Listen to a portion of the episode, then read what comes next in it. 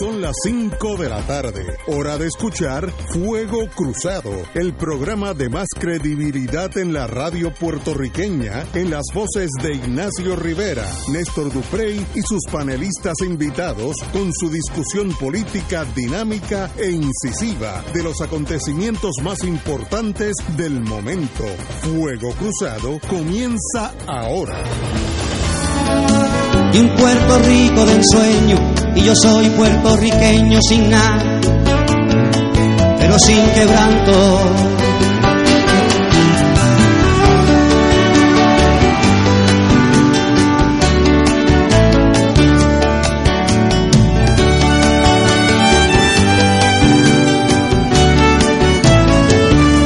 Y el lechón que me desmienta, que se ande muy derecho no sea lo más estrecho de un zaguán, pague la afrenta.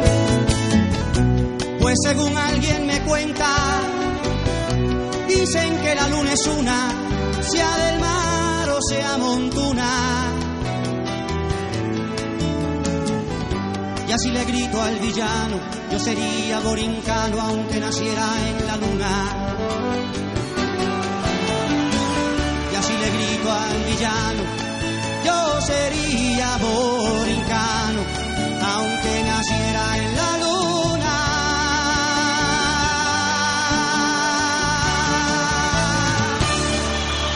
Hay alguien que oiga esas palabras de Juan, don Antonio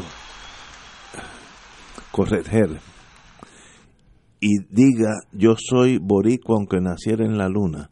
Hay alguien que tiene problema con eso. Tata Charbonier. No, que da- Navarro. No me da, no, Sigo. hombre, no, esos son puertorriqueños, esos son más Anthony. Maceira. Elías Maceira, Sánchez. No, Maceira que lo, agredieron, lo agredieron. Sigo, estar las dos horas del programa haciéndote la lista. No diga eso. Sí, Yo soy puertorriqueño que hubiera nacido en la luna. sigo. Y si tengo que morir, y ya yo tengo la edad para fácilmente enfrentarme a eso, si tengo que morir por Puerto Sigo. Rico, muero mañana mismo. Jerome, No es Gal- más, hoy. Jerome Galfer. Pero ese tiene un nombre Peter que, Miller. Sigo, son puertorriqueños. Sigo. aunque haciendo naciera- la lista. aunque hubiera Sí, en la luna, no sigo digas- haciendo la lista. Me, me estás deprimiendo. Edwin mano. Miranda. Yo no sé. Mira, por, por, por una moción privilegiada, déjame incluir a toda la lista de los del chat de los brothers, para no tener que mencionarlo Pero uno a uno. Los brothers es una aberración, sí. Sigo, Sí, no. ya llevo como 20 No, sí, me y puedo seguir, dado duro. puedo seguir. Y Edwin digo, Mundo. Edwin Mundo Sigo. es, es puertorriqueño. No, por eso. Pero no tú- es de ¿Qué fue lo que tú dijiste? Soy que oyera esa canción y, sin, y no Y sintiera... sintiera algo de orgullo. no, pues no, yo te apuesto a ti que no. No, estoy. te apuesto a ti que no. Toda esa gente. Mira, te voy a decir un PNP que sí. El alcalde de Cataño, Sí. Félix Delgado, Vamos a hablar de eso. el ahorita. Cano. Él se siente, eh, eh, Eddie Charbonnier, representante del PNP por el precinto 1. No, no, tengo otro. Yo que, estoy seguro que siente orgullo de ser puertorriqueño. tengo otro que está aquí al frente. Luis mío. Batista Sala. Luis, ese es mi hermano. Por eso, PNP, siente orgullo de Don ser Héctor puertorriqueño. Richard, que está aquí. No, don Héctor Richard, que está aquí. Pero Somos- para no comprometerlo. Somos puertorriqueños, sí. aunque hubiéramos, no hubieran, hubiéramos nacido en la luna. Por eso, pero te puedo seguir haciendo la otra lista. El que no sienta nada no existe. Como decía aquel filósofo, don't push it. Don't push it. Que puedo seguir haciendo la lista. Muy buena, don Héctor Richard. Hemos empezado casi, casi hostiles No, unos no, con no, otros. No, no, Yo estoy en paz. Mira, mi preocupación es el, como dirían allá en Massachusetts, el stuffing del pavo de mañana. A mí la preocupación es el stuffing y, y un orate que me mandó una foto que está ahora mismo en un palacio lechonil en la carretera de Aguabuena Ese hombre. que me ha creado serios problemas morales y éticos cuando veo que, que está ahí. Oye, pero estamos empezando hoy, hoy es miércoles, como siempre, y estamos con el compañero don Héctor Richard, 27 de noviembre, estamos a un mes ya de las navidades, etcétera, etcétera. Y qué bonito empezar, eh, lleno de júbilo y alegría. Oye, todavía no hace frío. Hoy a- a- anoche hizo un calorcito, porque yo como no, no duermo con aire, pues yo me doy cuenta cuando hace frío y cuando hace calor. Anoche hizo calorcito, así que todavía... Ayer hacía calor, ayer la Sí, temperatura fue de 89 de- de- grados. Pero estamos aquí como diríamos ya en New England, romancing the stone, disfrutando la vida. Así que estamos aquí y somos todos puertorriqueños, somos todos amigos. Y una crítica a que le metió un bimbazo a, uno de los compañeros del PNP saliendo de un sitio. compañero tuyo. No, ¿cómo se llamaba? este Anthony Maceira. No, no, al otro. Eh, a Mercader, Carlos Mercader. Eso no es admisible en esta sociedad, porque si uno sigue por ahí, va a llegar un momento donde vamos a terminar como en países del tercer mundo, a tiro limpio unos con otros. Suave, podemos diferir. Yo difiero de mucha gente en el sentido emocional, político, lo que sea, pero somos todos hermanos. Así que fineza, educación, civilización, porque la violencia genera más violencia. Eso es un ciclo vicioso. Pero fíjate. Una vez que tú das la primera oferta, la segunda es dos, la tercera es un batazo y la tercera es un tiro. depende del tiempo y las circunstancias. Y don Héctor Richard, que yo sé que es un amante. ¿no? es, que, es un amante de la historia. le, gusta meter Gente, le gusta meter gente presa. Don Héctor Richard, que es un amante. No, no, es un amante de la historia de Puerto Rico. Y su hermana, que es una destacada historiadora, eh, yo sé que ambos conocen este incidente. En 1936, el juez presidente del Tribunal Supremo de Puerto Rico, don Emilio del Toro Cuevas, fue el orador de los actos del 4 de julio. Y don Emilio del Toro Cuevas dio un discurso, el mensaje del 4 de julio, alabando las bondades de los Estados Unidos y la bandera americana y todo lo que se estila en esa fecha. y un militante del Partido Nacionalista, Luis F. Velázquez, fue a la oficina del juez presidente del Tribunal Supremo de Puerto Rico y le dio una bofeta. ¿Pero qué clase de individuo es? Bueno, ¿usted recuerda ese incidente, don Héctor? Que, esto está en la historia de Puerto Rico. Ese es ese caso, el abogado de Luis F. Velázquez fue don Pedro Albizu Campo. Y en ese caso fue que Albizu planteó la nulidad, la teoría de la nulidad del Tratado de París. Nulidad del Tratado, de, París. Que nosotros no pasamos a Estados Unidos, pasamos, seguimos españoles. O libres. el, el origen de ese caso es una bofetada que le da un militante nacionalista, Luis F. Velázquez, al juez presidente del Tribunal Supremo, Emilio del Toro Cueva. En ese tema, eh, no de don Emilio, sino de la nulidad del Tratado de París, cuando uno mira quiénes fueron las personas que del gobierno español hicieron el tratado, había unas personas que no tenían la capacidad para contratar. Exacto. ¿Por qué? Bueno, porque no la tenía. Estaba nombrado a, negociar, pero no tenía. No tenía la, la, autoridad. No, la capacidad, la capacidad. La capacidad. ¿Quién era ese maestro? Bueno, ya la historia te dirá, pero Ay, Dios. Eh, por ahí viene la, la teoría de que no puede haber una vinculación efectiva cuando una de las partes carece de capacidad para vincular. Pero si eso, si tu tesis jurídica es correcto, seguimos siendo españoles. Bueno, no es la mía, te estoy diciendo cómo es que se maneja eso que, no es una mala opción, como estamos hoy en día, no es una mala opción, nos, entramos al, bloque europeo, así que, pero tal vez yo estoy exagerando. Te, traigo ese ejemplo, hay otro ejemplo para poner, para que no me acusen de darle un ejemplo de un solo lado, en una graduación de la Universidad de Puerto Rico, en el recinto de Río Piedra, el presidente de la universidad, don Jaime Benítez, recibió una bofetada de un estudiante. de un graduando. De una graduanda, militante de la Federación de Universitarios por Independencia. Pero no, yo. bueno, no te traigo tú. No, no, pero te traigo el ejemplo de la historia nuestra. Tiene ejemplos de, y mi llamado es. que, más, o sea, pues tú no matas a nadie con una bofetada, digo, a menos que te la dé. A la larga. Este, si Miguel Coto te da una bofetada, te puede matar. o sea, pero estamos hablando de otros de otro elementos. ¿no? Clay te puede limpiar. Pues ya Clay no, no, juega. Pero, señores, señores, mi llamado es mucho respeto a la disidencia. Ustedes, todos los puertorriqueños tenemos noviembre 3 del año que viene, donde usted puede votar y poner y quitar el que usted quiera. Si usted empieza a usar la violencia, la violencia genera violencia para atrás No crean que es empujar por un lado nada más. Hay una reacción como las leyes de física y eso va a traer muertos.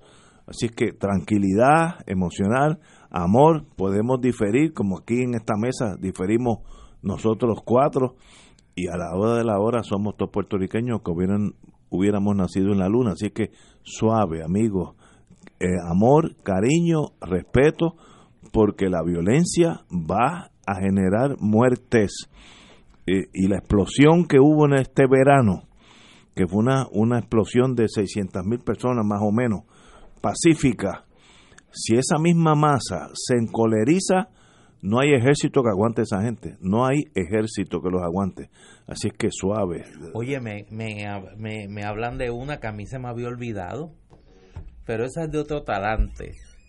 Eh, el puño que le dio eh, don Joseph Molina a Carlos Romero Barceló. Pero eso yo no sé eso. Pero ¿cómo que tú no sabes de eso? No, yo, que eso fue... Eh, yo no sé eso. Oye, tenía escolta, Romero.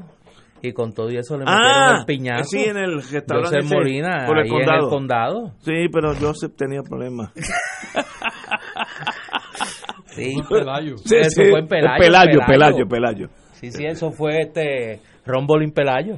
Rombolín Pelayo. Sí, pero Joseph tenía problemas emocionales. Sí, sí. Eh, estaba defendiendo a, Trump o a Reagan, uno de esos dos. Creo que era Trump, imagínate. ¿qué la escolta no lo, no lo pudo ayudar. Bueno, pero la escolta estaba en el parking. Bueno, anyway.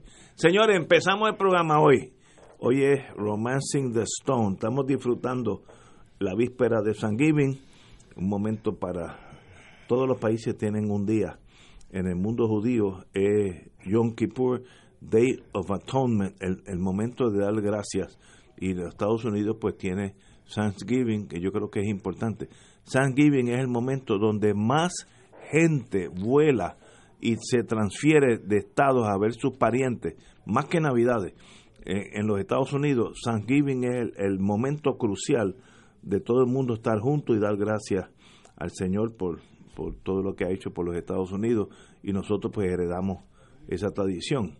Así es que yo estuve hoy en, en Econo, en los Colobos, algo así. Los Colobos. Colobos. Y allá pues nuestro querido hermano eh, de el dueño del siglo XX que Tony Rochas que tengo buenas noticias me dice que va a abrir de nuevo siglo XX que sería un nuevo renacer para mucha gente en la mesa nuestra pero nos regaló a fuego cruzado dos pavos así que ya la familia Dupré y la familia Rivera, ya estamos con pavos de Tony Rochas de los Colobos. De verdad, gente que pasa una vida entera trabajando de sol a sol. Y luego dicen, ¿por qué triunfó fulanito? Porque trabajó toda una vida. Esa es la vida entera. Así que vamos a una pausa y regresamos. Me dicen que hay controles nunca vistos en nuestras finanzas. Vamos a hablar de eso. Esto es Fuego Cruzado por Radio Paz 810 AM.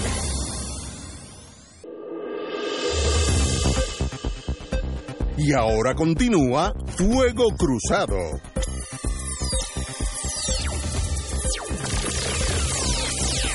Amigos y amigas, en el día de hoy hay un artículo que debe preocupar, preocuparnos a todos nosotros. Después hablamos de las navieras pero control nunca visto sobre las finanzas de la isla. Y es, obviamente, el control que está ejerciendo los Estados Unidos de América sobre el dinero que se maneja en Puerto Rico. Eh, estoy leyendo de José Delgado, del Nuevo Día, periodista de primera línea. En, en medio de la desconfianza que tiene sobre el gobierno de Puerto Rico, la administración de Donald Trump, está establecido nuevos controles sobre una clara mayoría de los fondos que le entrega la isla. Eso es bien importante. Estos controles se suman a los que ejerce la Junta de Supervisión Fiscal que impuso el Congreso para regular el gasto público en Puerto Rico, después de que a los funcionarios de la isla se les fue la mano en la emisión de deuda y llevaron al gobierno a la quiebra. Eso es correcto. Tan pronto como en febrero de este año, del año que viene, perdón, el Departamento de Educación Federal puede tener en funciones un nuevo síndico, agente fiduciario, que controlaría gran parte de los 1.5 billones de dólares que recibe el Departamento de Educación en Puerto Rico. Lo mismo sucedería en el Departamento de la Vivienda, etcétera, etcétera. Allí serían 20, 20 billones de dólares en, en, en, en vivienda. En otras, otras palabras, uno, y esto el orgullo, el orgullo patrio, el orgullo puertorriqueño, le tiene que tocar. ¿Qué mandamos nosotros en, Puerto Rico en este momento? Vamos a hablar sincero, entre amigos, que somos todos amigos. Estados Unidos dice, el dinero que yo mando para allá, yo lo velo porque ustedes se lo van a jugar. Que eso en sí es un insulto mayor que entristece a todos nosotros, porque en parte tiene razón. Y segundo dice, para el año que viene, yo controlo el dinero que va para Puerto Rico. Entonces, ¿para qué uno quiere ser gobernador? ¿Para qué uno quiere ganar la gobernación? Si usted no tiene control de nada, pues tendrá control si la pantalón es para arriba o para abajo, si va a haber juego eh, el, equipo olímpico llega la camiseta roja o azul que diga Puerto Rico. ¿Qué hacemos con esa realidad? Y aquí está en blanco y negro, donde el gobierno dice en torno a, el dinero de, su, el gasto público en Puerto Rico y en torno a educación y en, en torno a vivienda, yo nombro un síndico que corro ese sistema porque ustedes, los nativos, yo no confío en ustedes para mandarle ese dinero. ¿No hay más insulto que ese o es que yo pertenezco a otro mundo? Don Héctor Rachel. Lo puedes tomar como un insulto o lo puedes tomar como la aplicación de la regla de oro.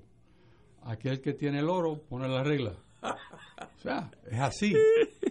¿Por qué? Porque si hemos fallado, y lo, y lo hemos visto a través de, de todo el tiempo y con mayor énfasis en los días siguientes al huracán María, cómo el dinero no tan solo se desperdició, sino se malgastó en Puerto Rico y es dinero que nuestra economía necesita y ahora más que nunca ante las tormentas que tenemos eh, dando vueltas por Puerto Rico, ¿no? Una es la del turismo y la otra es la del la contribución a la foránea. Que esa es una, una atómica. Eso tenemos que verlo, me parece a mí, en forma aislada en unos minutos. Pero la realidad es que Puerto Rico no ha sabido ofrecerle un grado de tranquilidad al gobierno de los Estados Unidos de que los fondos utilizados en Puerto Rico provenientes del gobierno de Estados Unidos se están gastando conforme a la manera que se diseñó para su uso. Y si eso es así, pues es lo mismo que haría un, un banco si encuentra que un desarrollo no está gastando el dinero según el préstamo de desarrollo. Le ponen unas trabas para que el cheque vaya dirigido a la persona que tiene el derecho a cobrarlo. O sea, lo mismo. es lo mismo. Lo mismo. O sea que nos puede, nos puede doler, pero tenemos que entender que ese dolor es autoinfligido. O sea, es que no, no hemos tenido la capacidad operacional de administrar correctamente los fondos que los Estados Unidos le dan a Puerto Rico con motivo de la recuperación. Y es así. Y demuéstrame en qué sitios se administran correctamente. ¿Cuál, ¿Cuál agencia sobresale por la pulcritud de la forma en que se desempeña en la administración de ese dinero? ¿Cuáles han sido los controles que ha impuesto vamos a decir, el Departamento de Educación, por mencionarse uno. es la bien grande. Bueno, estamos hablando de los, de los bolsillos grandes de educación, eh, el, Departamento de la Vivienda, y no nos olvidemos del Departamento de Salud y o ACES, que son los tres bolsillos importantes que el gobierno de Estados Unidos tiene que mirar con grave sospecha si se están administrando correctamente, porque tenemos personas acusadas, tenemos personas eh, que han sido expuestas porque han operado con un esquema muy novel de, de esta administración o bajo esta administración de mantener unos funcionarios que no son funcionarios públicos, determinando cómo es que se reparte el bacalao a base de una comisión. Y eso, eso es lo peor que tú puedes hacer. Estás violando todas las leyes de un cantazo.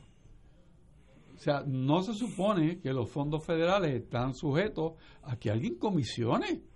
Es que, pues, que es un contrasentido. Pues eso es lo que está y eso es lo que todas las auditorías han mencionado. O sea, nos puede molestar de que mira lo que nos está pasando, pero es razonable que se impongan unos controles.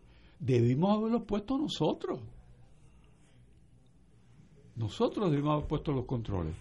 Absolutamente correcto. Da la impresión que esta decisión del presidente Trump eh, responde, o de la administración Trump responde a que no han visto en la administración de Wanda Vázquez las medidas que ella prometió en su primer viaje a Washington. Recordemos que aquí se comentó mucho el viaje de la gobernadora a la capital federal y se planteaba que en, en ese viaje ella le había dado garantías a los funcionarios de la administración Trump de que en Puerto Rico se iban a tomar los controles necesarios para el buen uso de los fondos federales. Se habló de que se iba a liberar el, eh, el dinero del fondo de recuperación y yo juntaría esa noticia con una noticia que también sale en estas últimas horas,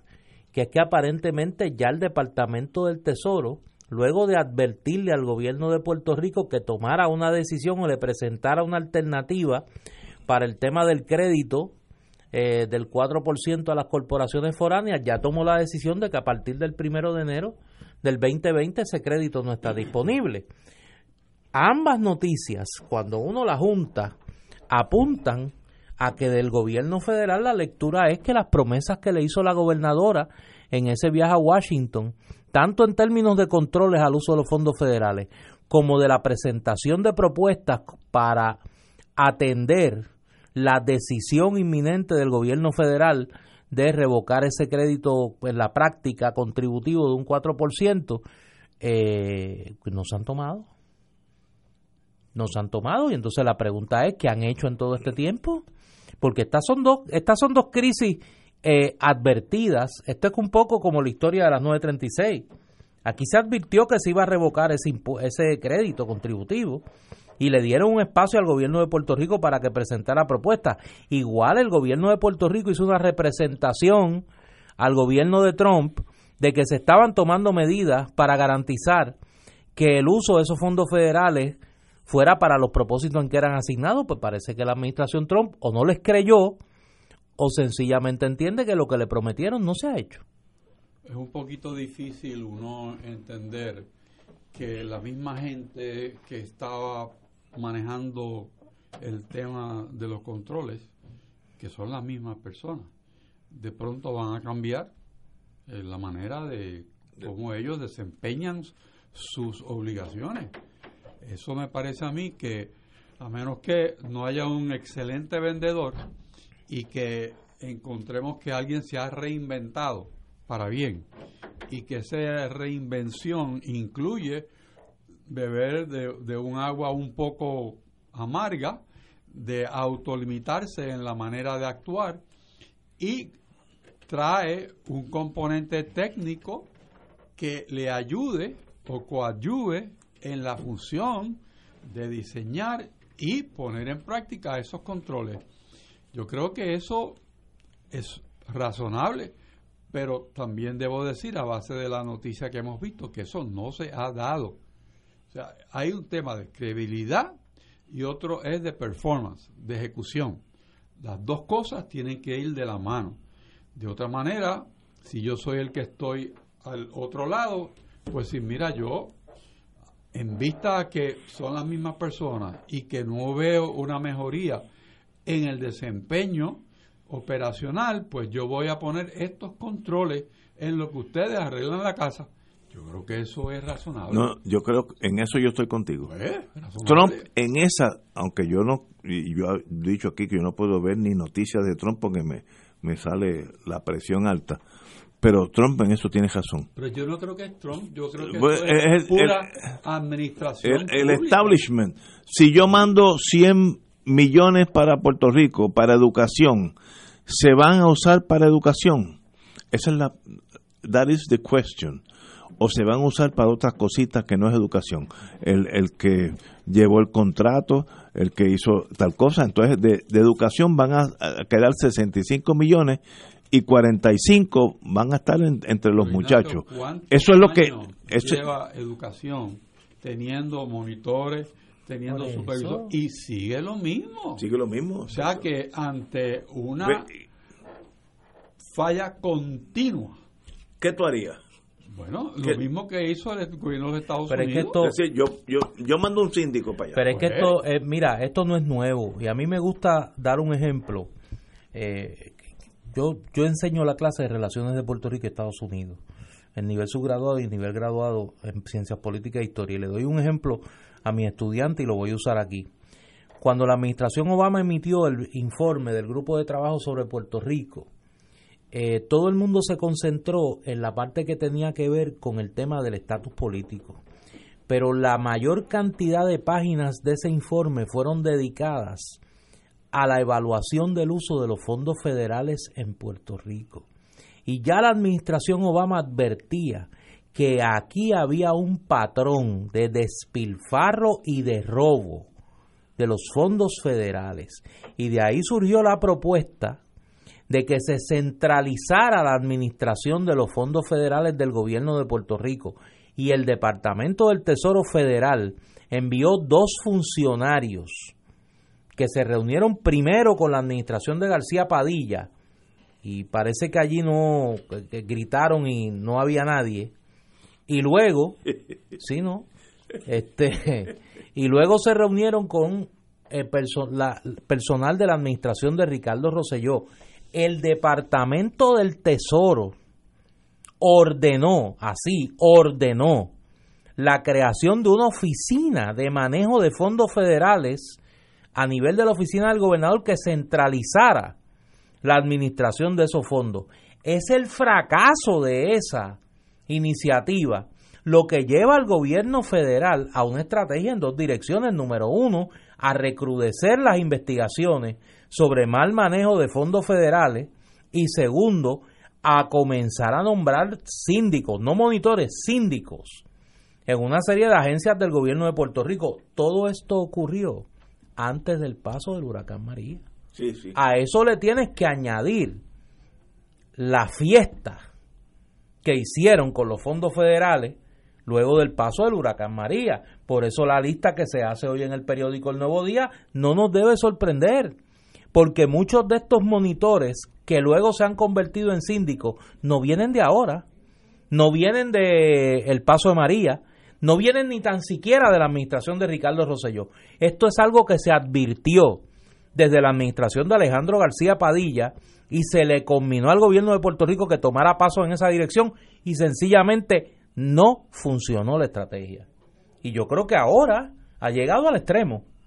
Y lo próximo que vamos a ver, y es una idea que los republicanos vienen acariciando por mucho tiempo, el nombramiento de un síndico que maneje los fondos federales en Puerto Rico. Yo, yo lo veo casi inevitable.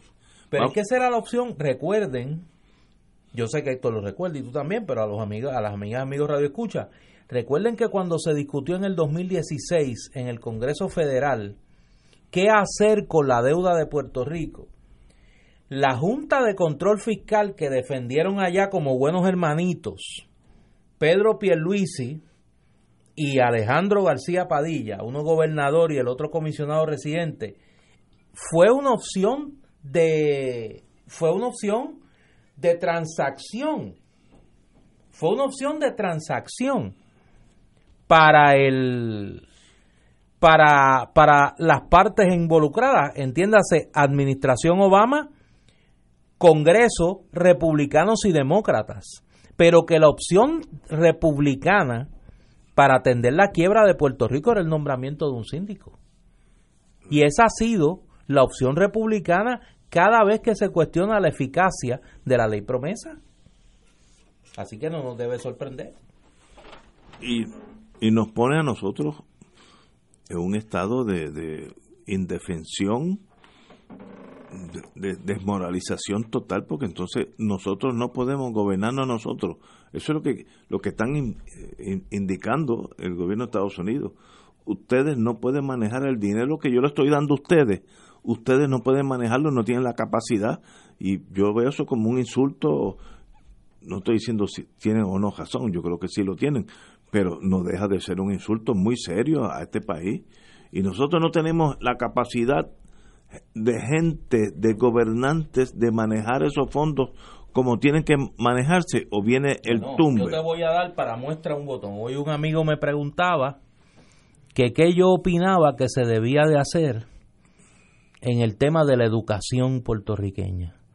Que ese es un tema que cuando hablamos del inventario de los graves problemas del país... Dos billones pero hagamos la lista de cuál ha sido la suerte de los secretarios de salud en los últimos 20, 30 años de, de, educación. Hagamos la lista. Comencemos por Víctor Fajardo. Comencemos por Víctor, no, por Víctor Fajardo, para no irnos muy atrás en el tiempo. Y siga por ahí. Y yo creo que salvo las excepciones, y voy a decir una por qué no es excepción de Rafael Aragunda y César Rey. Esas son dos excepciones. Son dos excepciones que salieron eh, limpios de toda sospecha. Aquí hubo el tercero, el buen amigo Carlos Chaldón, salió espantado del Departamento de Educación. Y ustedes recuerdan la frase de Carlos Chaldón a su salida del Departamento de Educación. Mira, allí yo no tomaba ninguna... Allí yo no mando nada. Allí quienes mandan son los federales. Dijo Carlos Chaldón, un hombre honorable, un hombre serio, cuando salió de allí. Y entonces hagamos la lista de los demás. Bueno, nosotros tuvimos un secretario de Educación que su claim to fame, como dicen los americanos, fue pegarle fuego a su casa. No nos acordamos de ese individuo. De Callejo. De, de, de, no, no, yo creo que era, no, de Cuamo, de Cuamo. Cuamo o sea, que ahí este... Cuamo, Sí, Cuamo es un, lugar extraño. Le pegó fuego a su casa. Le pegó fuego a la casa. Y entonces teníamos otra que su, que su de, Lady in Blue. Que, que, su nombre de pila era de Lady in Blue.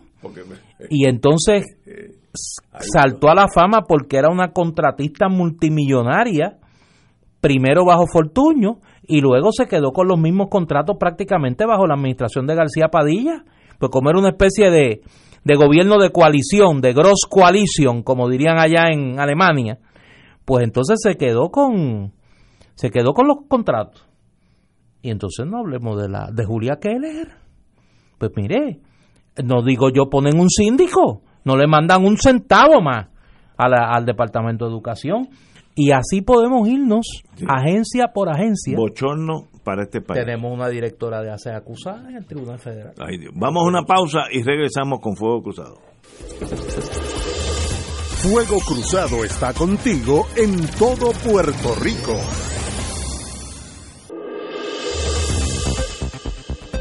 Y ahora continúa Fuego Cruzado. Amigos y amigas, regresamos a Fuego Cruzado. Como estamos en el mundo de las finanzas, finanzas municipales ahora, no sé de la Junta Fiscal, eso son malas noticias para los municipios. A cinco meses de que la Junta de Supervisión Fiscal impugnara en el Tribunal Federal la ley que reduce ciertas cargas administrativas a los municipios, el ente fiscal se mantiene en conversaciones con el gobierno, pero no contempla llegar a un acuerdo final hasta que se produzca un fallo judicial. En otras palabras, deja que la juez hable y entonces hablamos nosotros. Eh, cito, estamos en el tribunal ahora mismo.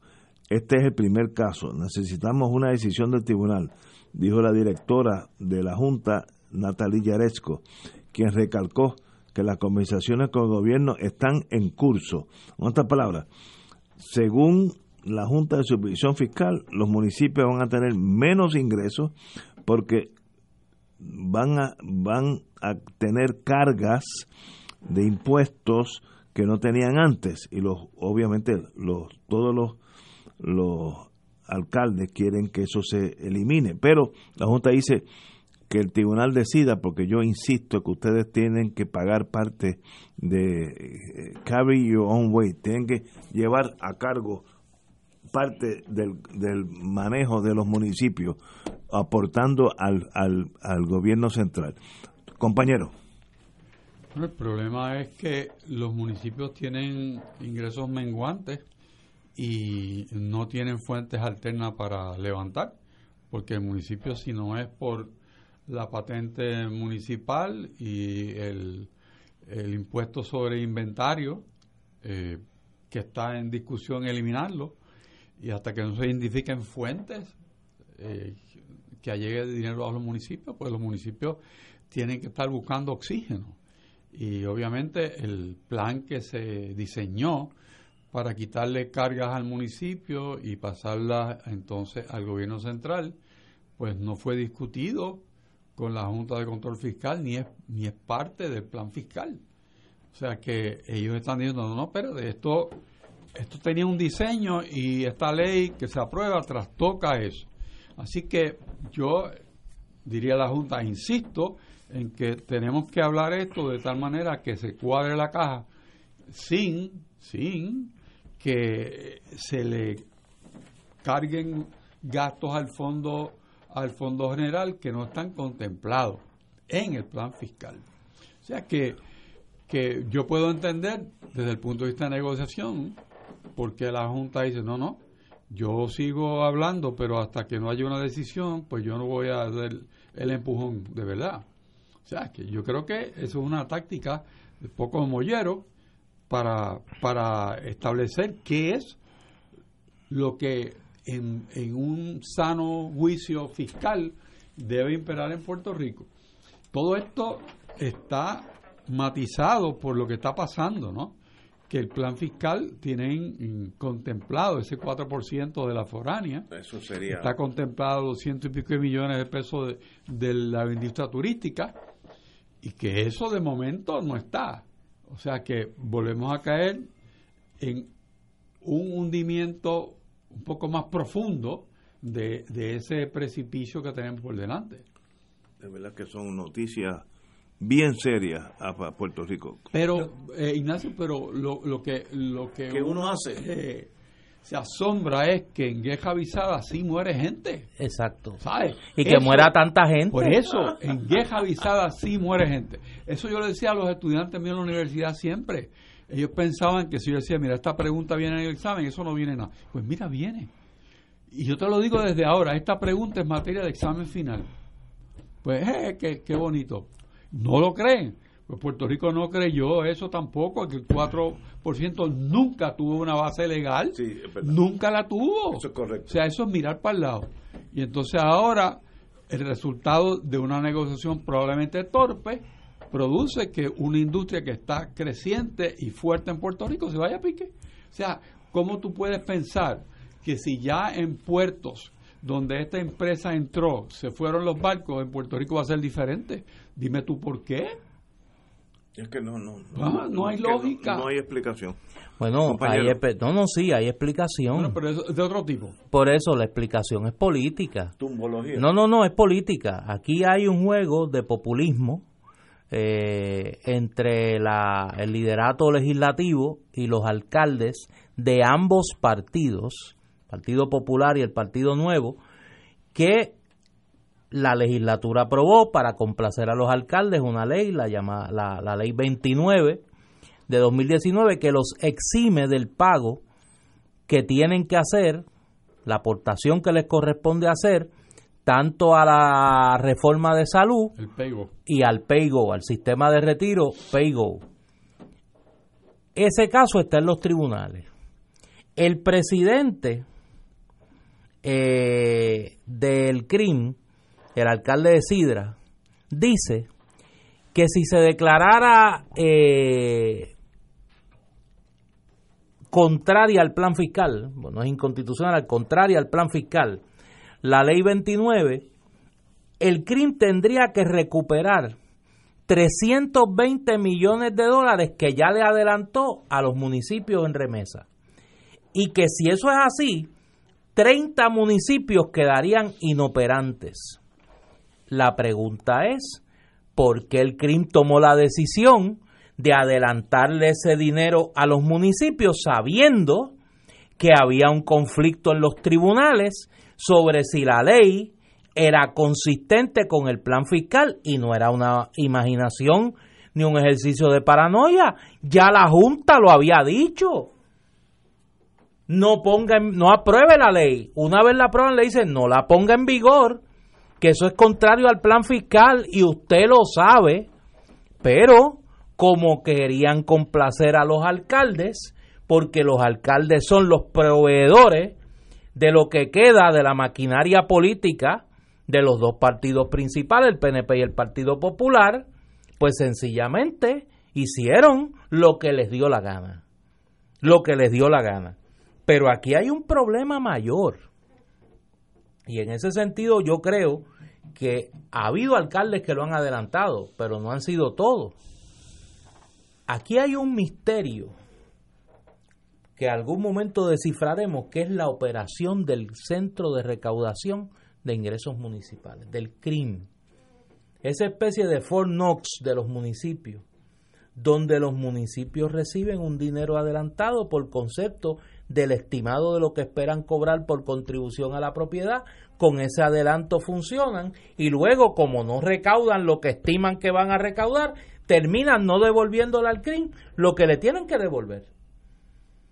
Y tenemos una situación donde los municipios siguen operando de manera deficitaria y el CRIM sigue cargando en la práctica con la operación de prácticamente la mitad de los municipios de Puerto Rico. Y eso es una realidad que en algún momento nos vamos a tener que enfrentar a ella. ¿Cuán viable fiscalmente son una gran cantidad de nuestros municipios? Y no es la Junta de Control Fiscal que es mala y que quiere destruir los municipios y no entiende la idiosincrasia de nuestro pueblo. Es que aquí ha habido municipios que han operado por encima de su capacidad fiscal para operar. El caso de Ponce. El caso de Ponce es de, de antología. De cómo se han ido acumulando los déficits en el municipio de Ponce bajo la administración de Mayita Meléndez. Pero por cada Ponce hay municipios en el lado del Partido Popular. Es decir, no es una conducta exclusiva de uno de los dos partidos. Es que ha habido una tendencia alimentada y permitida por el Ejecutivo y por la legislatura de que los municipios operen bajo una ficción fiscal, bajo una capacidad de recaudar dineros que no tienen y que no logran cumplir.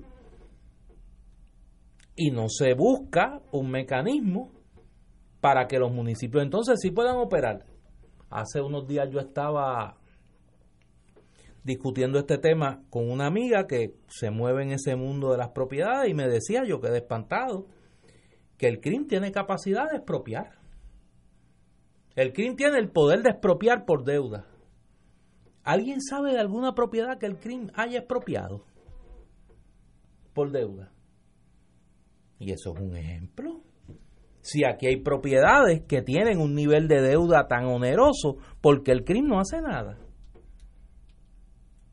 Y yo creo que ese es un tema que en algún momento cuando, nos de, cuando de verdad querramos revisar la gobernanza del país, no es solo la legislatura, no es solo el ejecutivo, no es solo la rama judicial, hay que mirar la estructura de los municipios, particularmente su capacidad de financiamiento su capacidad para operar.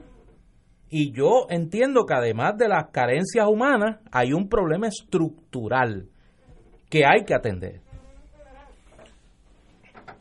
¿Qué hace un municipio que lleva 30, 40 años en déficit y ahora que no hay dinero? Pues yo no sé qué opción tiene ese alcalde. Yo los oigo en la radio acá rato diciendo que sencillamente la, la posición de ellos es eh, bien difícil. yo lo oigo y los compadezco, pero ¿qué se hace? ¿Se cierra el municipio? Yo no sé. ¿Cómo tú cierras un municipio? Pues votando a los empleados municipales, pero los problemas de, ese municipio continúan. La basura, la seguridad, los servicios médicos. No sé qué va a pasar en Puerto Rico, pero por ahí vamos, por ese sendero de la desgracia total. Obviamente eso eh, añade emigración de Puerto Rico. Mucha gente dice, yo no tengo problemas eh, tan severos para arruinar mi vida, así que me voy con mi prima allá en Kentucky, me voy. Y se, y han ido cientos de miles de puertorriqueños. Esa es la solución. De verdad que no sé. Entonces ahí tú tienes un ejemplo eh, de municipios que tienen una situación fiscal comprometida, pero van a pagar el bono de Navidad. No, hombre, eso es política. Por eso, y tienes municipios con una situación fiscal comprometida que no han expropiado una sola propiedad y tiene, están llenos de edificios abandonados. Búscate, bu- bu- busca la correlación de municipios con una situación fiscal comprometida y el estado de abandono de los edificios de sus centros urbanos. Y entonces tú dices, ven acá, pero esas propiedades no tienen deuda acumulada en el crimen, que puedan ejercer el poder, el crimen de expropiación que tiene la ley para que esas propiedades vengan a un acervo, a un inventario de propiedades que puedan ser vendidas a un precio razonable para atender la crisis de vivienda que vive el país y además proveer recursos a los municipios. Pero son soluciones que son políticamente antipáticas en un momento donde más vale la, la- la retórica populista que la realidad fiscal de los municipios. Vamos a una pausa y regresamos con Fuego Cruzado.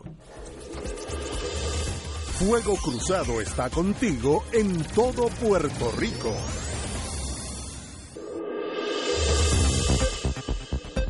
Y ahora continúa Fuego Cruzado.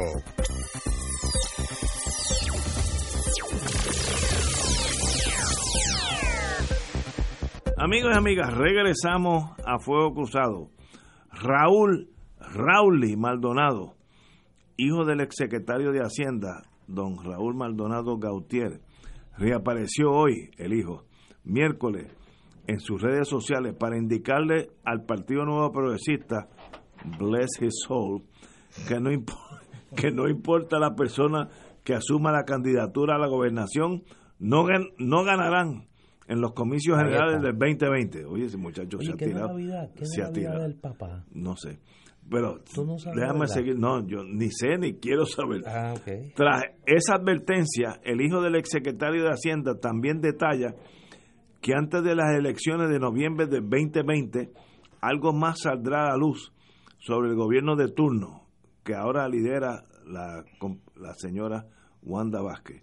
Cito a Rauli, la gobernadora, que, en mi opinión va a correr, tiene una gran oportunidad de ganar una primaria los PNP no van a ganar la gobernación, no importa su candidato, este muchacho está decidido.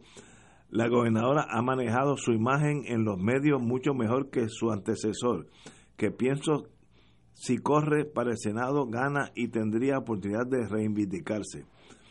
Está hablando de Pierluisi. No entiendo por qué piensan que no es política. Para ser fiscal y procuradora hay que ser política, sostiene Rauli sobre la figura de Vázquez Garcet, a la vez que advierte que una nueva historia viene antes de las elecciones. Párate ahí. ¿A qué se referirá él con eso? Dice, una nueva historia viene antes de las elecciones. ¿De qué Será él de, estará, de- bueno, yo te de puedo qué él decir, estará hablando? de corrupción, sí, de el- la como un chat, tumbología un chat, express. otro chat.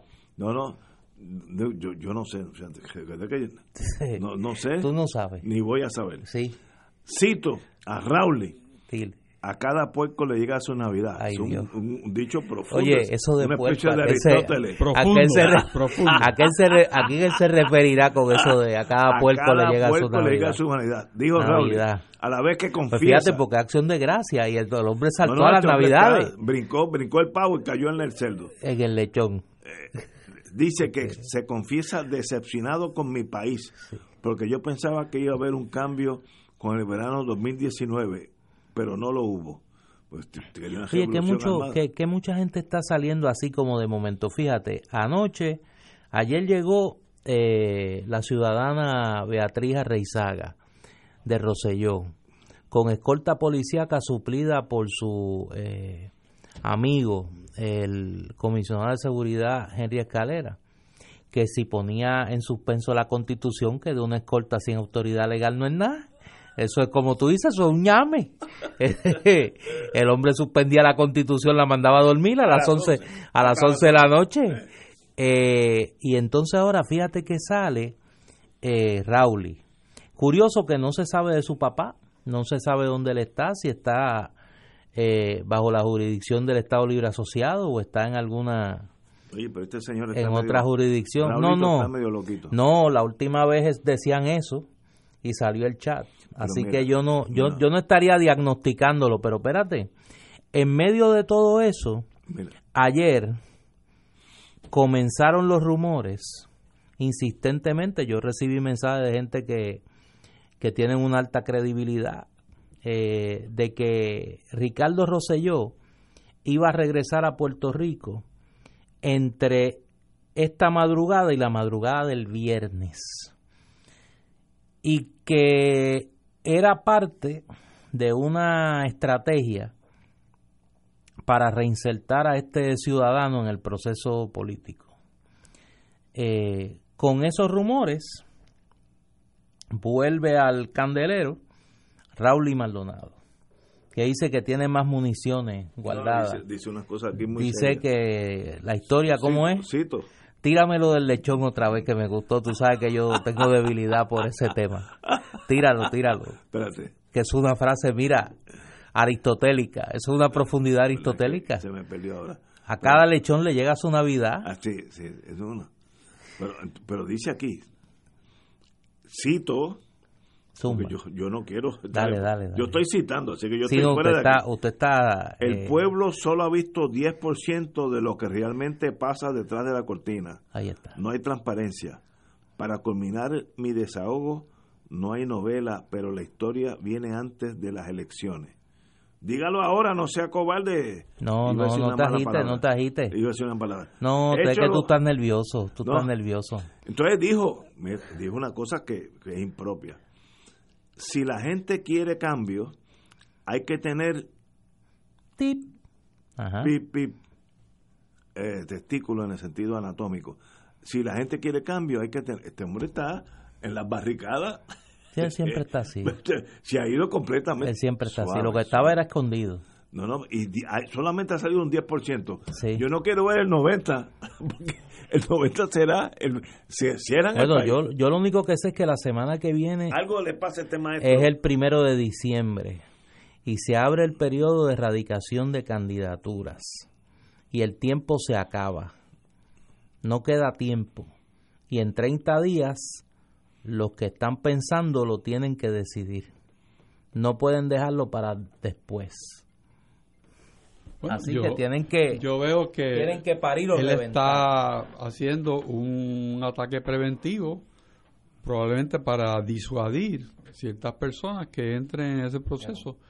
No les dice qué es lo que tiene debajo de la manga y si se aventuran, después los implosiona. Porque no nos podemos olvidar de Teresita Fuentes, no nos podemos olvidar del fusilamiento de Teresita Fuentes, del Oye, mismo, del mismo y de del eso- mismo Raúl Maldonado. de padre. Fuentes nadie sabe nada.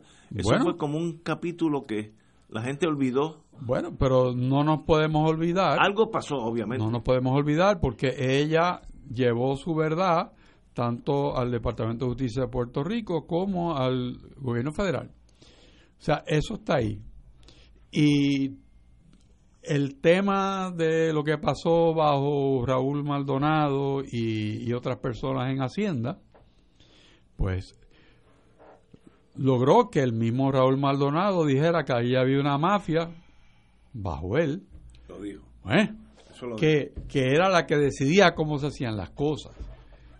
Y entonces cuando empiecen a desgranar esa mazorquita, pues entonces empezará la gente a correr, pero a correr de espanto, porque de pronto ahora mismo están tapados, ahora se sienten cómodos, se Según- sienten escondidos en una oscuridad, quizás mental de ellos, o una oscuridad eh, interior, pero la realidad es que puede que ese 90%, si él solamente dijera un 5 del 90, elimine unas cuantas personas.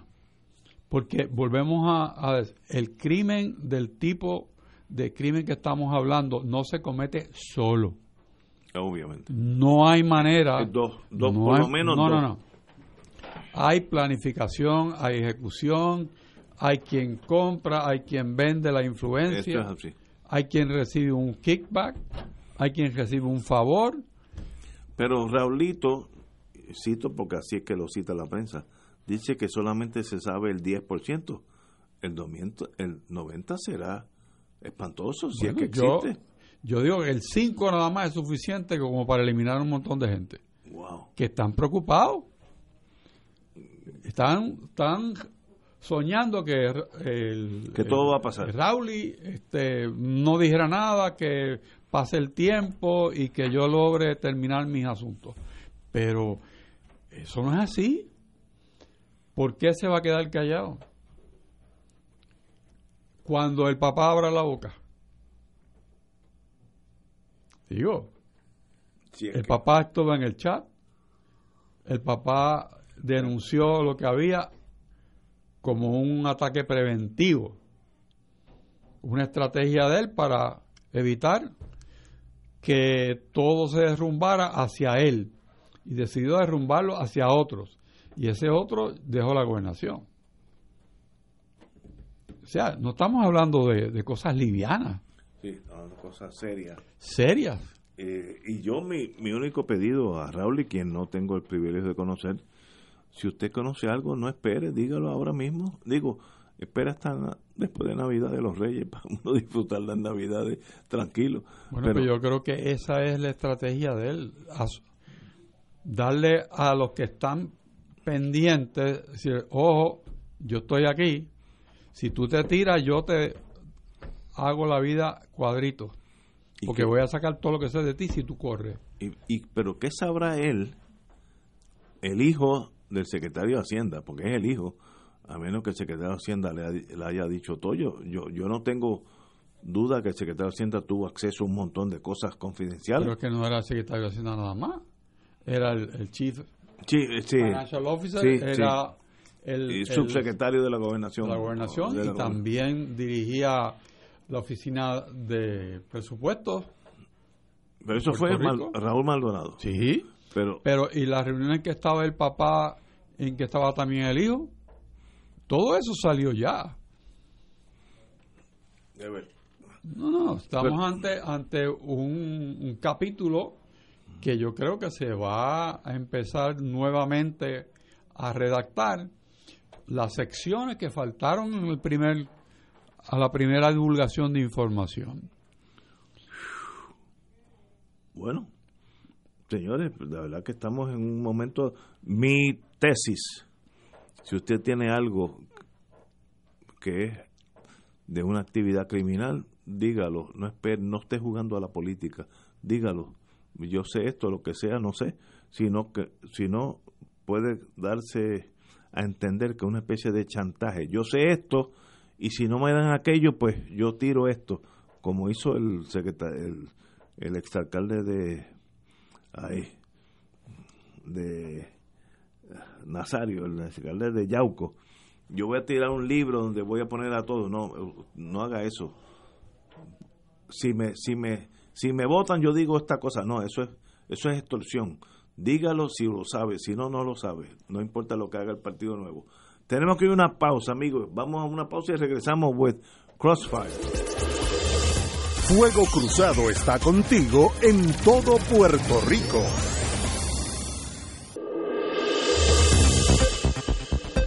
Y ahora continúa Fuego Cruzado.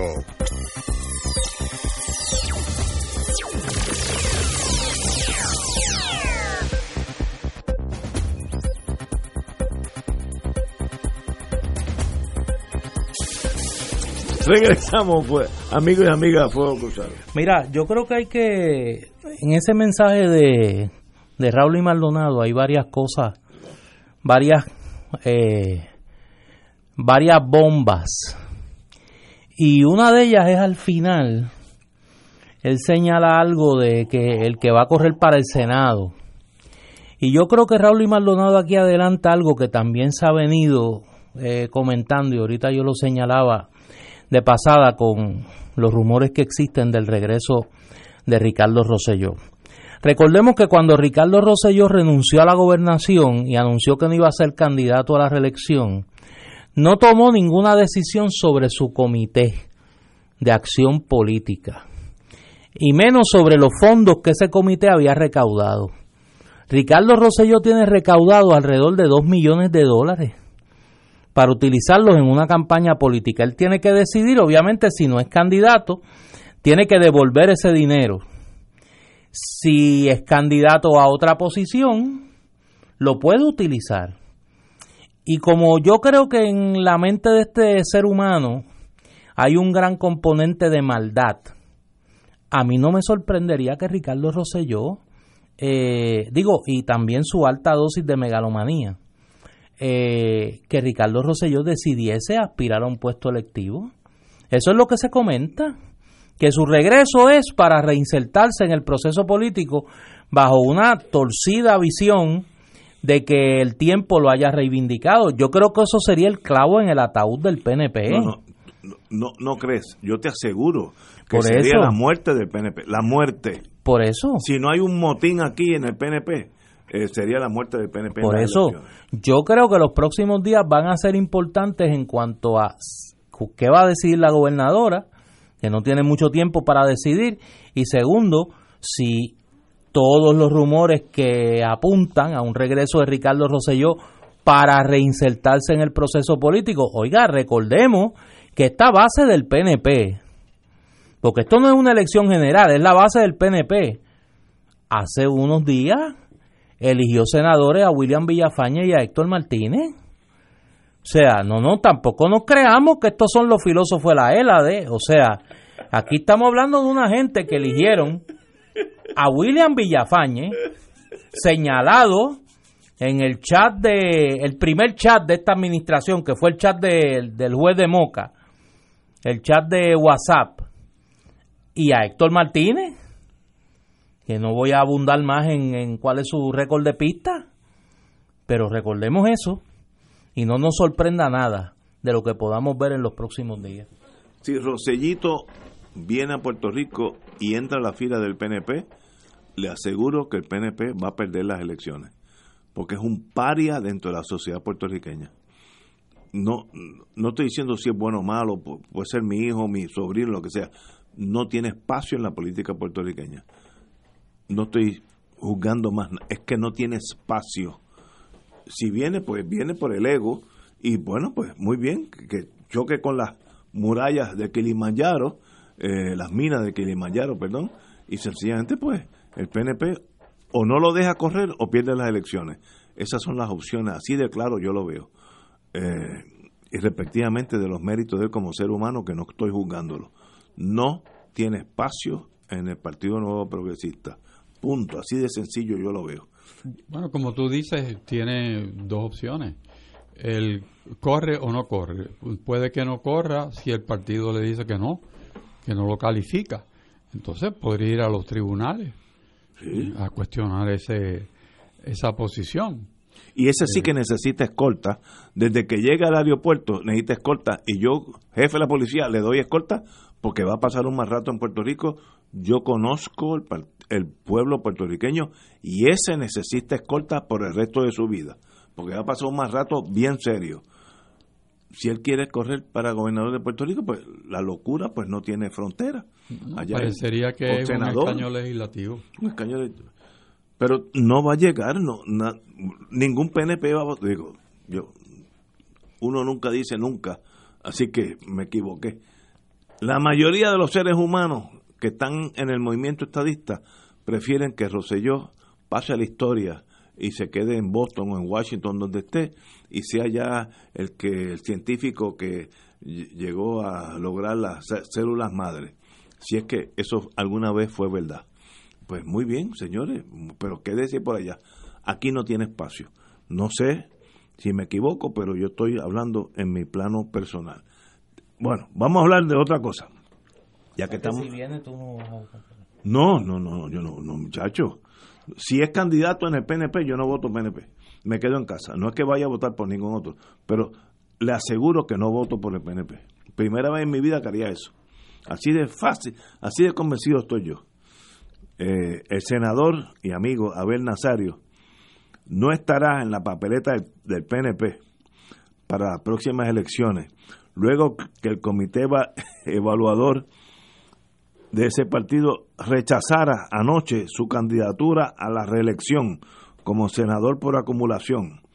Nazario dijo que recibió la notificación a las 9 y 11 de la noche y adelantó que acogerá dicha determinación, otra no va a apelar. De paso, agradeció a sus verdaderos amigos y les dijo que nunca claudicará en su principio. Cito al señor alcalde y ex senador y senador, perdón. Hoy me niegan la oportunidad de aspirar igualmente, legítimamente. Yo sé lo que es porque a muchos defendí en mis 23 años en el directorio del partido, cuando se les atropellaba y por exclusivos intereses se les negaba. Fui su voz con orgullo, escribió Nazario. Como señalara desde el primer momento, no estaré, no entraré en una batalla legal con el partido a quien le dediqué 35 años ininterrumpido de trabajo arduo y que respeto a la base política, a todos mis amigos que me permitieron ser presidente estatal de la juventud, alcalde de Yauco, senador, vicepresidente del partido y compañero de Ricardo Rosselló, eh, Ricardo Rosselló, sí, que me permitió ser su subsecretario general por dos años, gracias por ese enorme privilegio. A mis verdaderos amigos, hoy comienza un capítulo en mi vida, un nuevo capítulo en mi vida. Estoy totalmente tranquilo con mi conciencia. Nunca me han visto rendir, jamás he claudicado a mis principios y jamás dejaré de ser agradecido. hasta la victoria siempre, eso me suena a Fidel Castro. Eh, entonces indica también el señor senador que va a correr como candidato independiente en las próximas elecciones. Derecho tiene, así que nadie se lo puede negar. Pero el Partido Popular, el Partido Nuevo, con razón, una persona que tiene dos acusaciones federales, pues consideró que no, es, no debe ser candidato en, en la plantilla de candidatos para la nueva, la nueva elección, que está a 11 meses y una semana. Esa es la realidad. Tenemos las palabras específicas del senador Abel Nazario. Compañero. Bueno, el, la decisión de correr independiente, pues dista mucho de ser alguien que tiene los mejores deseos para el Partido Nuevo, porque le, quita votos y le permite a, otros movimientos eh, o partidos eh, competir en mejor posición para los escaños eh, de acumulación. pero también hay que ver que él tiene una presunción de inocencia, que por ese lado... en dos este, casos. Hay dos teorías en cuanto a eso, o sea, que tú sigues en tu posición mientras tú no seas convicto. Eh, y la otra es que por el mero asomo de que puedas ser convicto tienes que abandonar tu carrera política. Eh, en Estados Unidos la, la regla mayoritaria es que tienes que estar convicto, no es antes. O sea que en ese sentido, pues él tiene algo de qué, de qué hablar. Sin embargo, desde el punto de vista de lo que él dice que, que respeta, admira y agradece, pues el efecto muy bien puede ser negativo.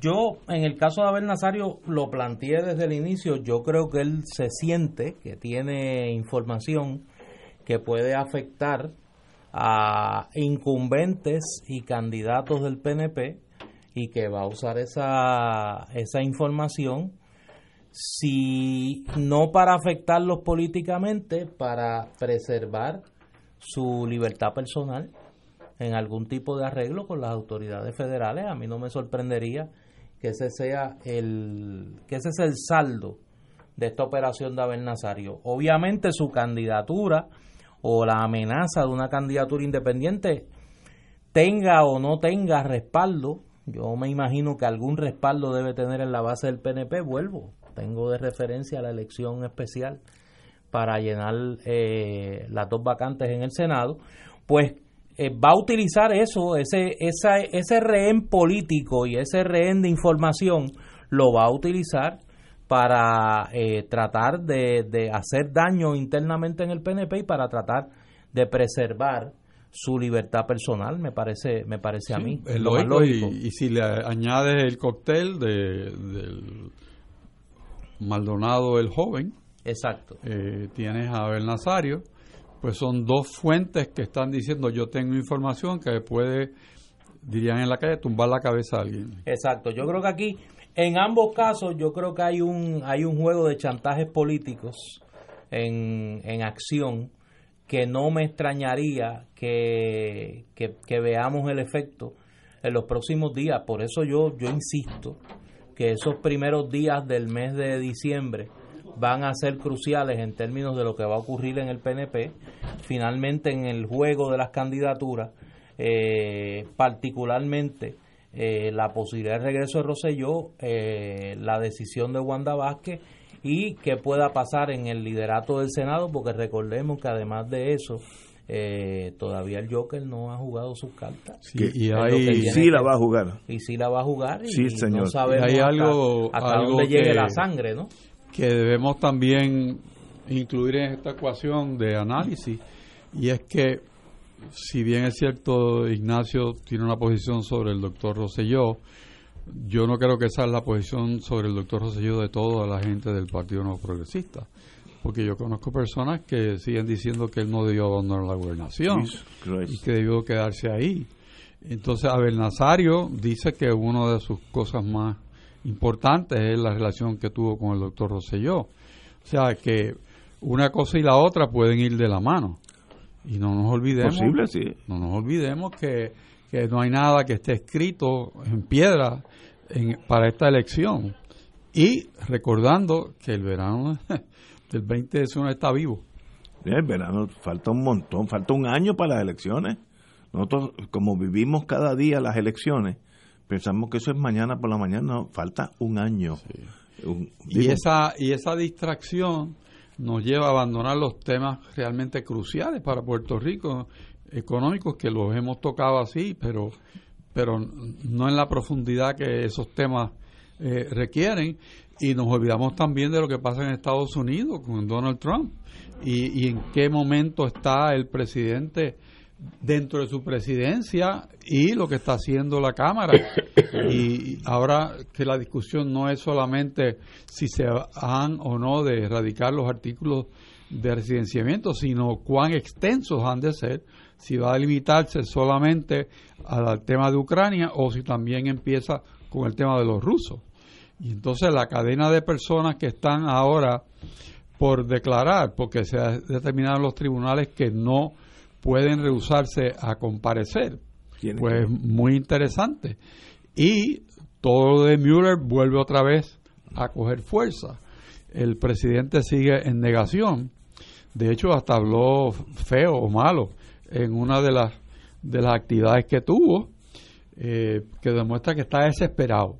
O sea que el, el eh, usar los vocablos que él utilizó eh, fue algo está en primer lugar de mal gusto y en segundo lugar demuestran que su carapacho ya va sintiendo que se está guayando un poco porque es demasiado fuego de distintos de distintos lados y personas muy cercanas a él cuando lo defienden lo hunden.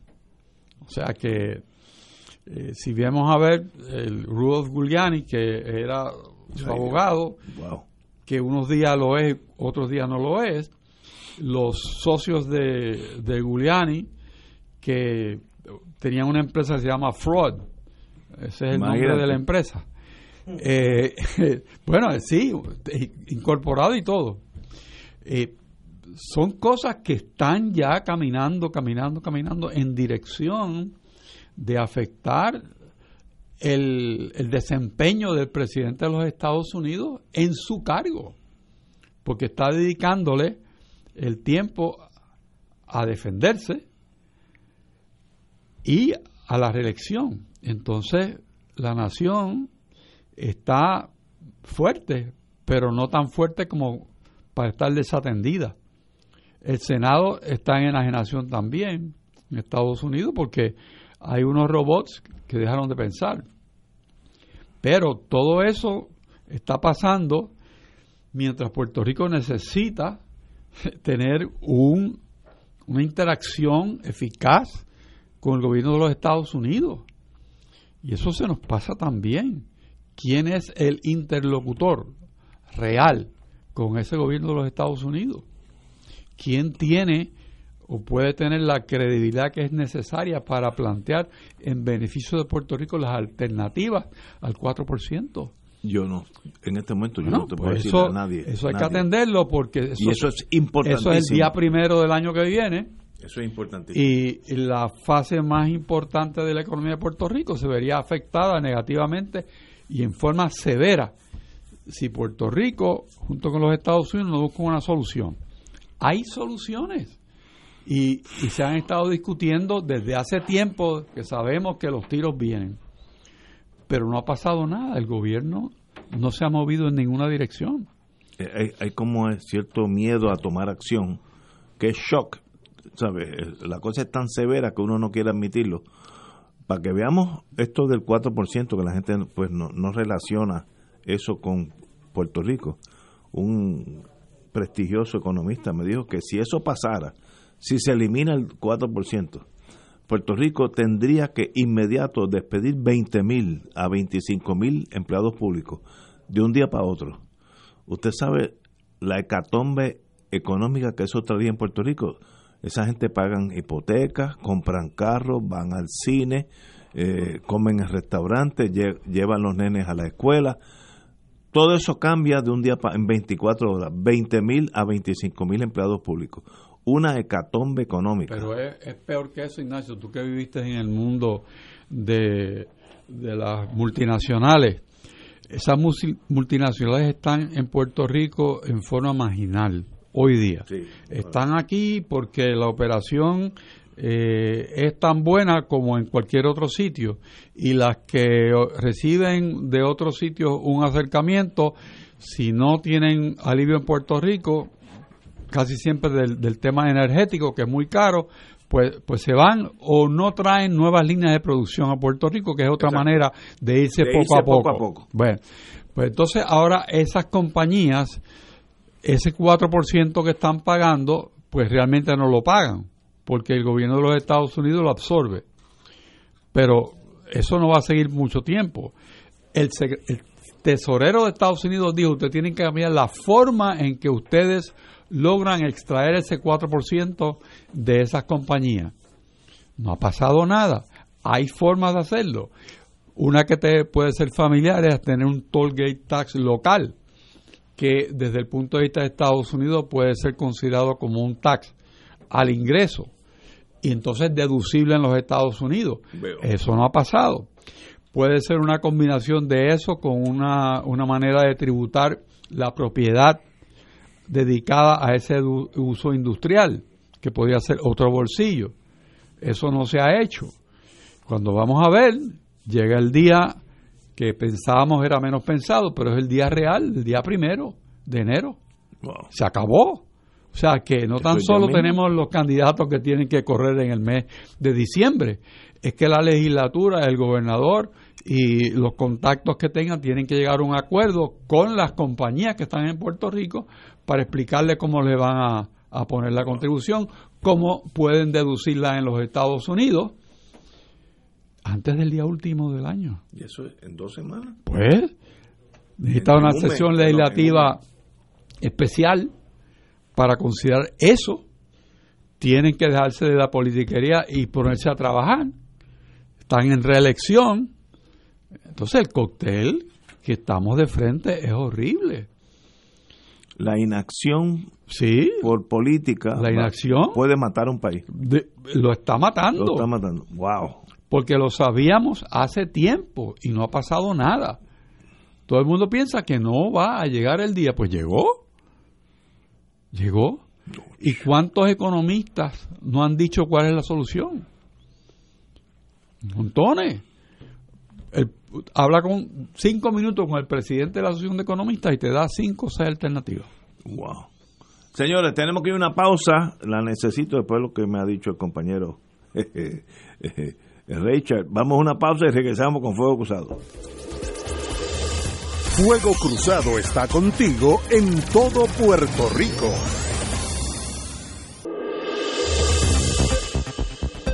Y ahora continúa Fuego Cruzado.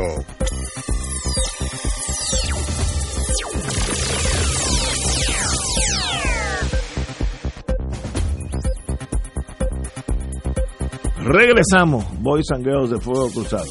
Oye, eh, No, Ignacio, no, tú no- tienes... no me des más, más malas No, noticias. no, no, este es un... Que mañana es el día del pavo y de- ustedes me están causando tensión. Es un anuncio de servicio público. Esos son, esos son los peores. Mire, si usted tiene alguna cuenta por cobrar, eh, ¿tú tienes alguna cuenta por cobrar? No. ¿Que alguien te debe? Ninguna. Mira, eh, porque Alejandro García Padilla ahora se dedica a cobrar dinero. Dime, dime, dime. Una especie de, de fixer. Eh, el municipio de Guayanilla le otorgó al ex gobernador Alejandro García Padilla el contrato 2020-000092 con vigencia del 16 de septiembre del 2019 al 30 de junio del 2020 por 100 mil dólares.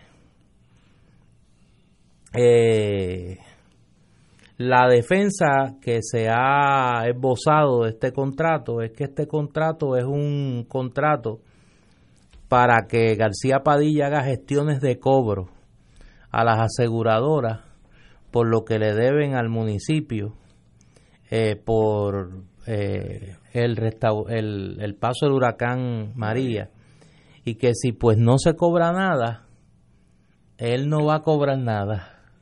Sí, porque eso es típico. Es Sí, por- es un pago a contingencia. sí, contingencia. Y eso, es- Sí. eso es. Pero yo Eso- me perdí.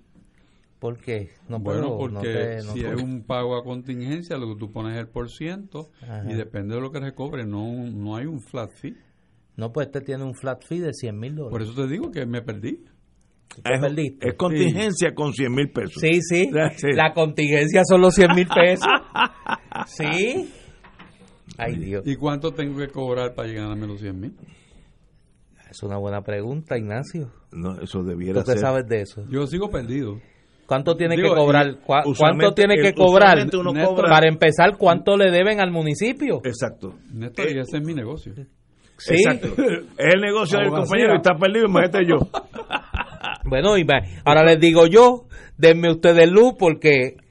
eh, No, no es usual- analizable. porque yo, Usual- yo no soy abogado. Usualmente en los casos de Suerte cobro, tiene. uno cobra entre el 20 y el 30% del dinero. Así que si él va a cobrar 100 mil, por Sí. lo menos le deben 300 mil al municipio. Por lo menos. Por lo menos. 100 mil. Por lo menos 100 300 mil pesitos. Oye, ¿habrán más?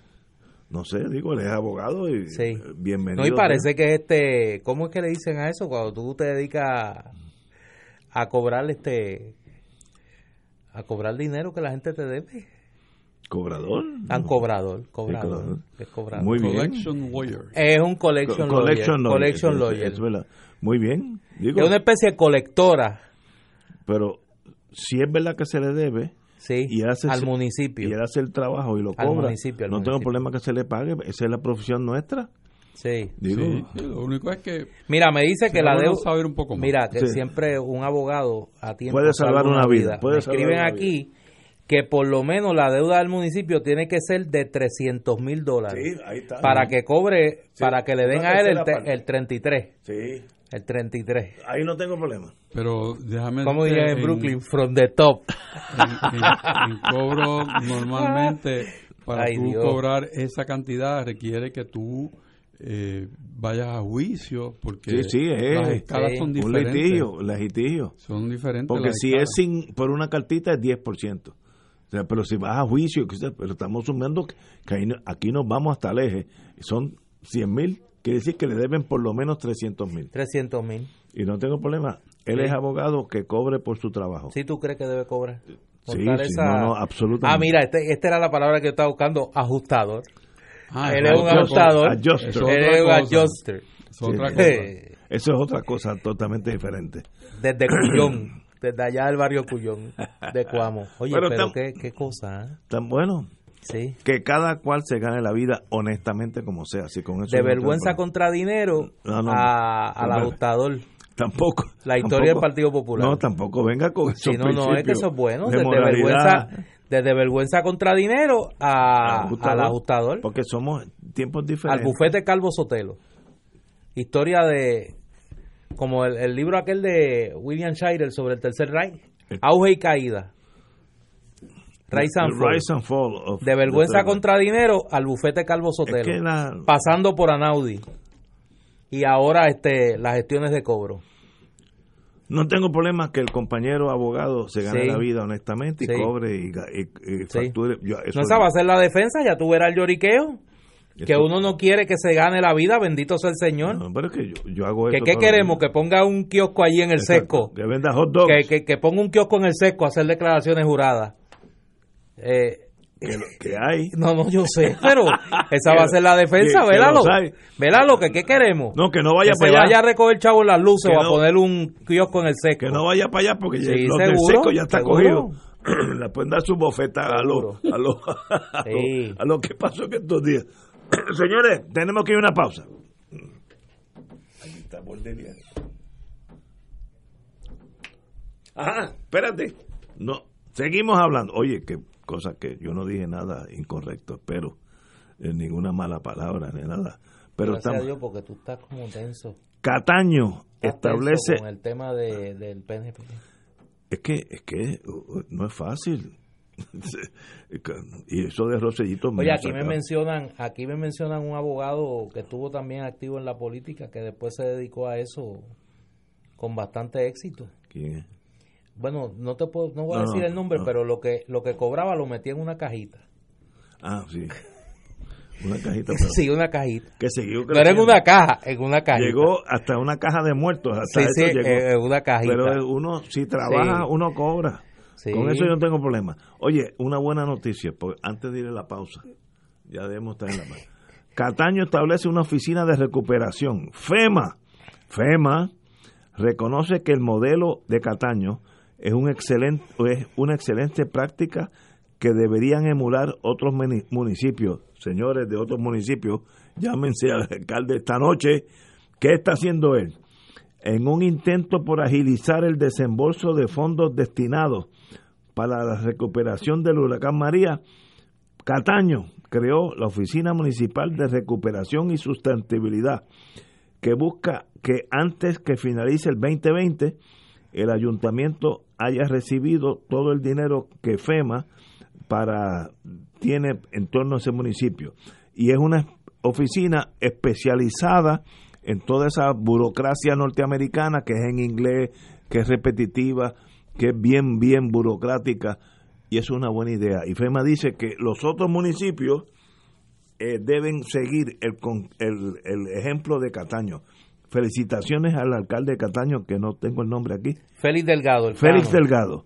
Eh, ¿De qué partido es? PNP. Muy bien, Félix, siga para adelante. Usted, ah, ese hombre, ya, ya estoy mejorando el weekend porque usted me ha dado Sí. muy duro. Sí.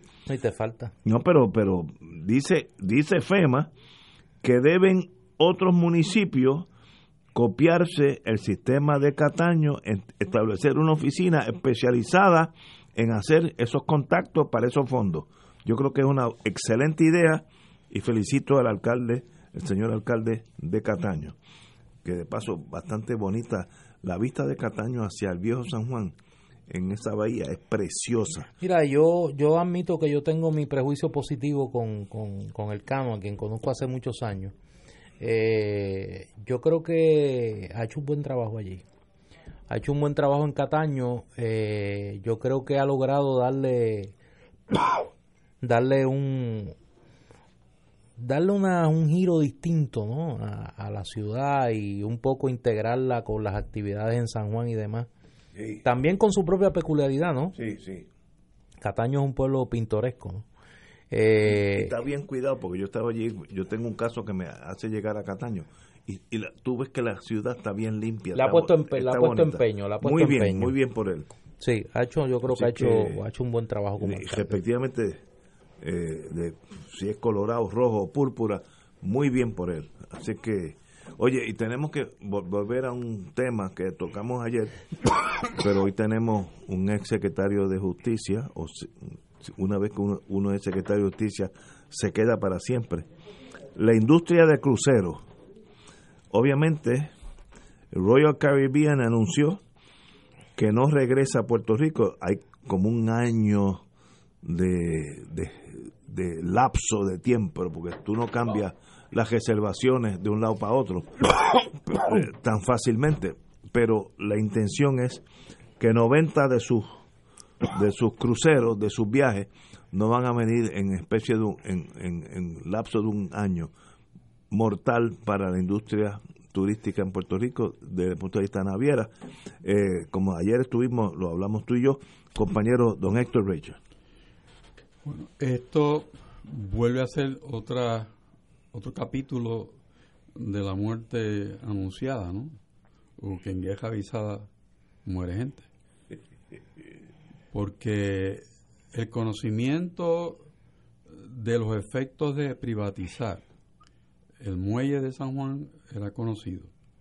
¿Por qué? Porque desde el día uno las compañías, no tan solo de, buques, sino las compañías que dan servicios a los pasajeros, incluyendo los que le venden comestibles, eh, se preocupan porque entonces hay una sola persona tomando decisiones, se termina la libre competencia por darle esos servicios y los, los compañías de los buques eh, cruceros eh, de pasajeros pues que han estado normalmente dispuestos a mejorar facilidades encuentran que particularmente la persona o personas que componen la unidad privatizadora que va a trabajar en San Juan ha sido ya un escollo para la industria de los cruceros en otros países y particularmente en el Caribe.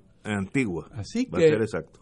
Con, ¿verdad? Para muestra un botón basta. Las compañeros, mire señores, no hagan esto, el efecto va a ser que nos vamos. Pasó el tiempo. Y nadie le hace caso. Y nadie le hace caso. Entonces, pues sucedió lo que sucedió. Cada cual tomó la decisión que le convenía. Y entonces lo único que se hace es publicar que a partir de tal año no voy a estar allí en tal y tales meses. Y eso, para revertir eso, es, toma un año. Muy, pero que es muy difícil porque ya hay compromisos con otros sitios, otros puertos. Otros muelles, otras reservaciones.